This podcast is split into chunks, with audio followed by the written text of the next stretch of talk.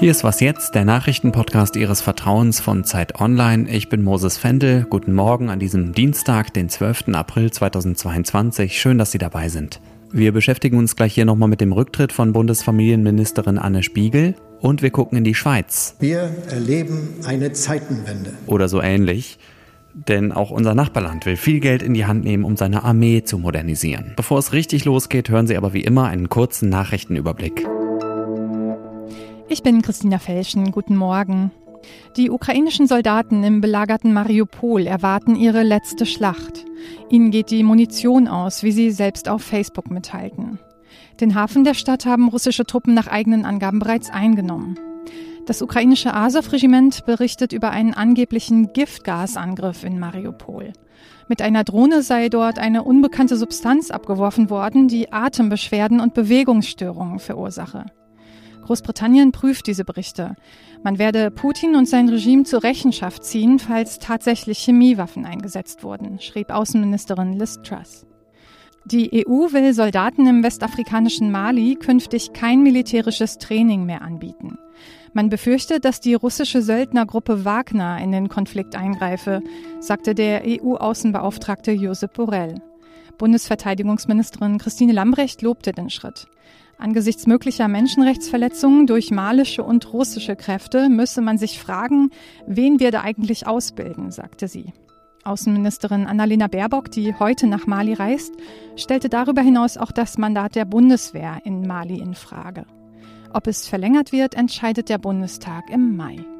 Redaktionsschluss für diesen Podcast ist 5 Uhr.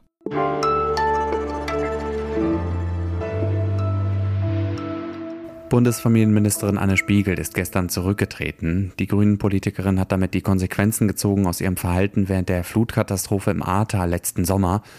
Ein paar Tage später ist sie mit ihrer Familie in Urlaub gefahren und zuletzt hat sie widersprüchliche, falsche und unvollständige Angaben zu ihrer Erreichbarkeit während dieses Urlaubs gemacht. Das alles ist auch noch verbunden mit der Frage, ob sie ihrem Amt in ihrer schwierigen familiären Lage überhaupt noch gewachsen war. Und das war ja auch gestern Nachmittag schon Thema hier im Podcast. Da hat Fabian über die harte, nachrichtliche, politische Dimension dieses Themas gesprochen.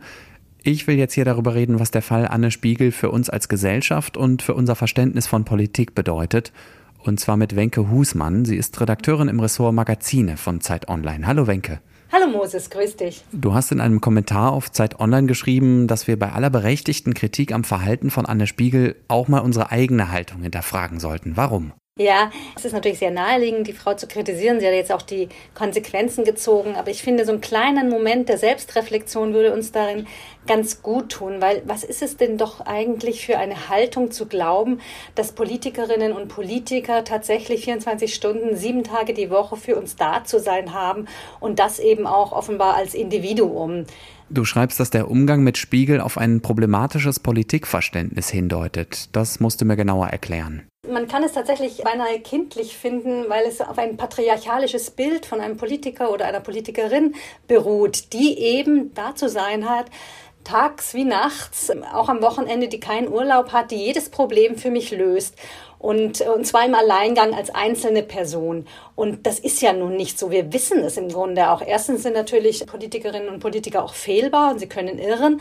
Und außerdem entstehen einfach die besten Entscheidungen ja nicht aus irgendeinem genialen Gedanken einer einzelnen Person, sondern heutzutage im Team. Das ist eine Führungsauffassung, die ja inzwischen in bestimmten Ländern durchaus verbreitet ist. Es ist auch bekannt als nordisches Prinzip äh, von der Führung. Und das funktioniert sehr gut. Also nordisch im Sinne von skandinavisch oder wie? Äh, ja, genau. Mhm. Aber was wäre denn die Alternative zu unserem bisherigen, personalisierten, häufig auf ein Gesicht zugeschnittenen Modell von Führung und Verantwortung? Gerade die skandinavischen Länder leben vor, dass man auch mit sehr flachen Hierarchien und kurzen Entscheidungsketten, wo sehr transparent und ähm, in Kooperation gearbeitet wird, dass da eigentlich die besseren und schnelleren Entscheidungen getroffen werden, die dann auch besser getragen werden von mehreren Menschen. Das ist ja durchaus sinnvoll.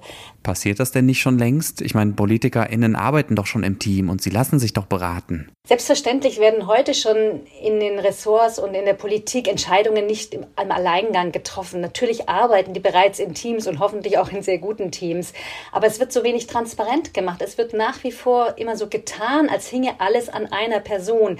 Und das kommt, glaube ich, von zwei Seiten. Ähm, einmal wird das so von den Medien transportiert, aber es scheint auch so ein Bedürfnis zu sein, dass man ein bestimmtes Gesicht mit einer bestimmten Art von Politik zu verbinden hat oder verbinden möchte. Und das transparenter zu machen, die Menschen dahinter als Team, das wäre doch eigentlich mal ein, ein, guter Versuch und ein nachhaltiger Versuch. Was denkst du, könnte das auch dazu führen, dass generell mehr Menschen bereit wären, sich politisch zu engagieren? Das ist ein richtiger Gedanke. Also es ist ja auch tatsächlich so, wer die Pressekonferenz gesehen hat, hat sich ja irgendwo auch Kritik hin oder her gefragt, wer will diesen Job eigentlich noch machen? Und natürlich ist es so, das müssen ja auch Menschen machen wollen. Und je vereinbarer das ist und je mehr sie sich selber da aus Verantwortungsbewusstsein heraus auf andere auch verlassen und Verantwortung delegieren, nicht wegschieben, aber teilen und gemeinsam das tragen, desto effektiver und nachhaltiger kann das auch äh, geführt werden, ein politisches Ressort in dem Fall. Danke, Wenke. Gerne, Moses.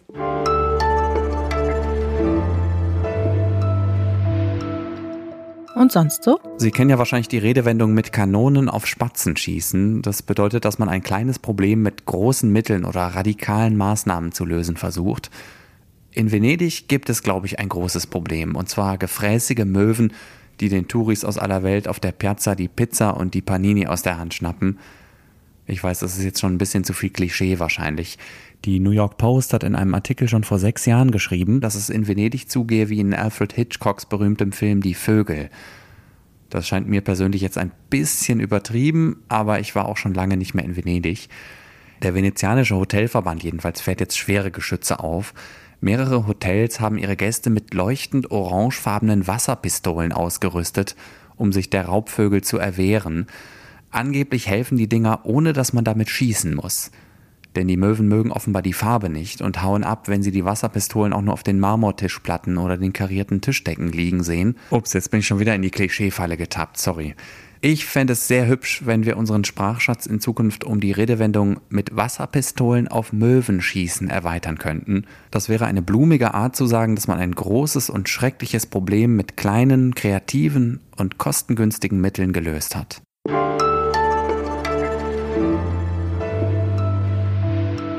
So gern ich noch weiter über Wasserpistolen reden würde, die Realität auf der Welt lässt das leider nicht zu. Wir müssen uns echten Waffen zuwenden. Dass der russische Angriffskrieg in der Ukraine bei uns in Deutschland einige Gewissheiten über den Haufen geworfen hat, das haben wir hier bei Was jetzt ja schon öfter besprochen. So wie es aussieht, erlebt auch die Schweiz gerade eine Zeitenwende und will deutlich mehr Geld in ihr Militär stecken. Darüber kann ich jetzt sprechen mit Matthias Daum. Er leitet das Schweizbüro von Zeit und Zeit Online. Hi Matthias. Hallo Moses, hallo. In Deutschland reden wir immer von den 100 Milliarden Euro Sondervermögen für die Bundeswehr. Um welche Summen geht es gerade bei euch in der Schweiz? Äh, bei uns geht es zumindest mal um die Idee, das jährliche Verteidigungsbudget von 5 Milliarden Schweizer Franken auf 7 Milliarden Schweizer Franken zu erhöhen. Das entspricht etwa dem Budget, das die Schweizer Armee so Anfang der 1990er, also so um die Wende herum hatte. Und dazu geht es noch um auch große Rüstungsgeschäfte, wie zum Beispiel 36 N35 Jets oder Patriot Flugabwehrraketen, die gekauft werden sollen, wobei diese Geschäfte schon länger vorbereitet oder im Tun sind.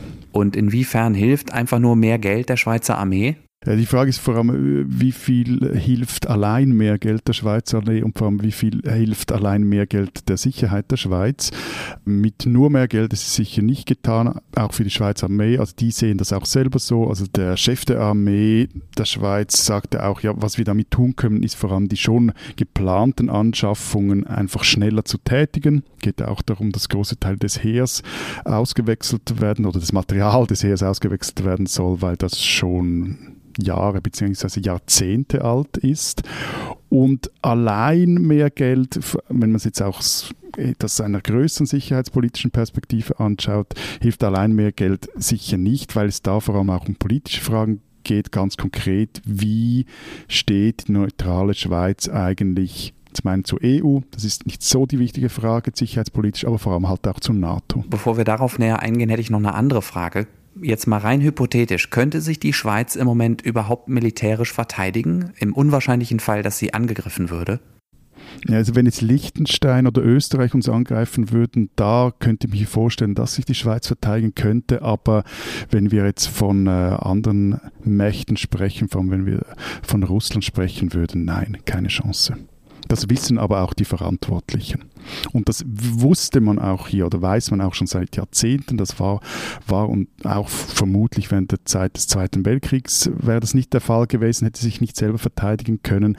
Also die Schweiz ist äh, seit Jahrzehnten eigentlich darauf angewiesen, dass sie im Kriegsfall Verbündete findet und äh, mit diesen Verbündeten zusammen sich verteidigen könnte. Oder dass der Konflikt gar nicht erst bis auf ihr Territorium vordringt, weil sie ja, wie wir wissen, von Verbündeten oder von befreundeten, teils auch NATO-Ländern umgeben ist.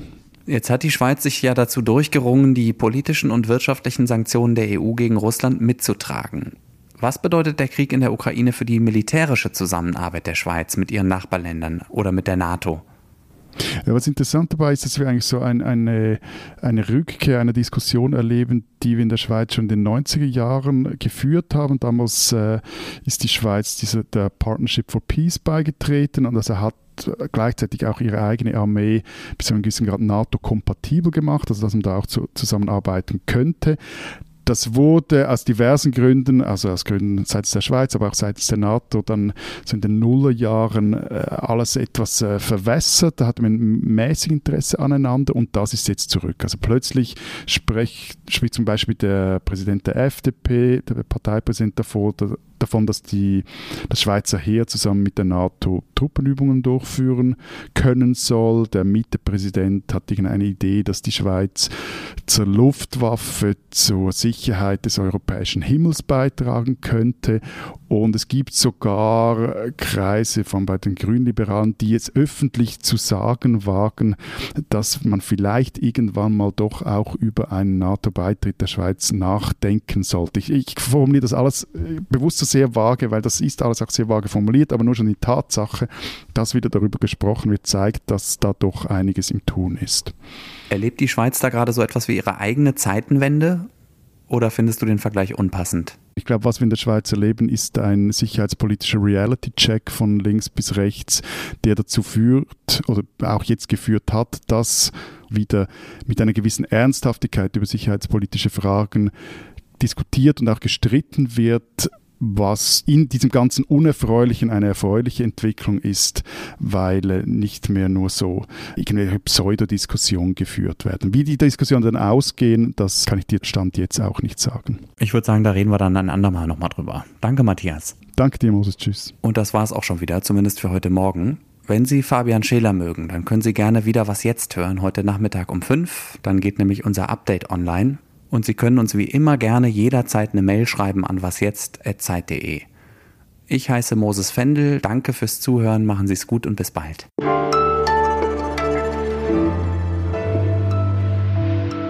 Ich würde zurückfragen, hast du das Gefühl, dass in Deutschland wirklich eine Zeitenwende erlebt wird oder wird vor allem über die Zeitenwende gesprochen, aber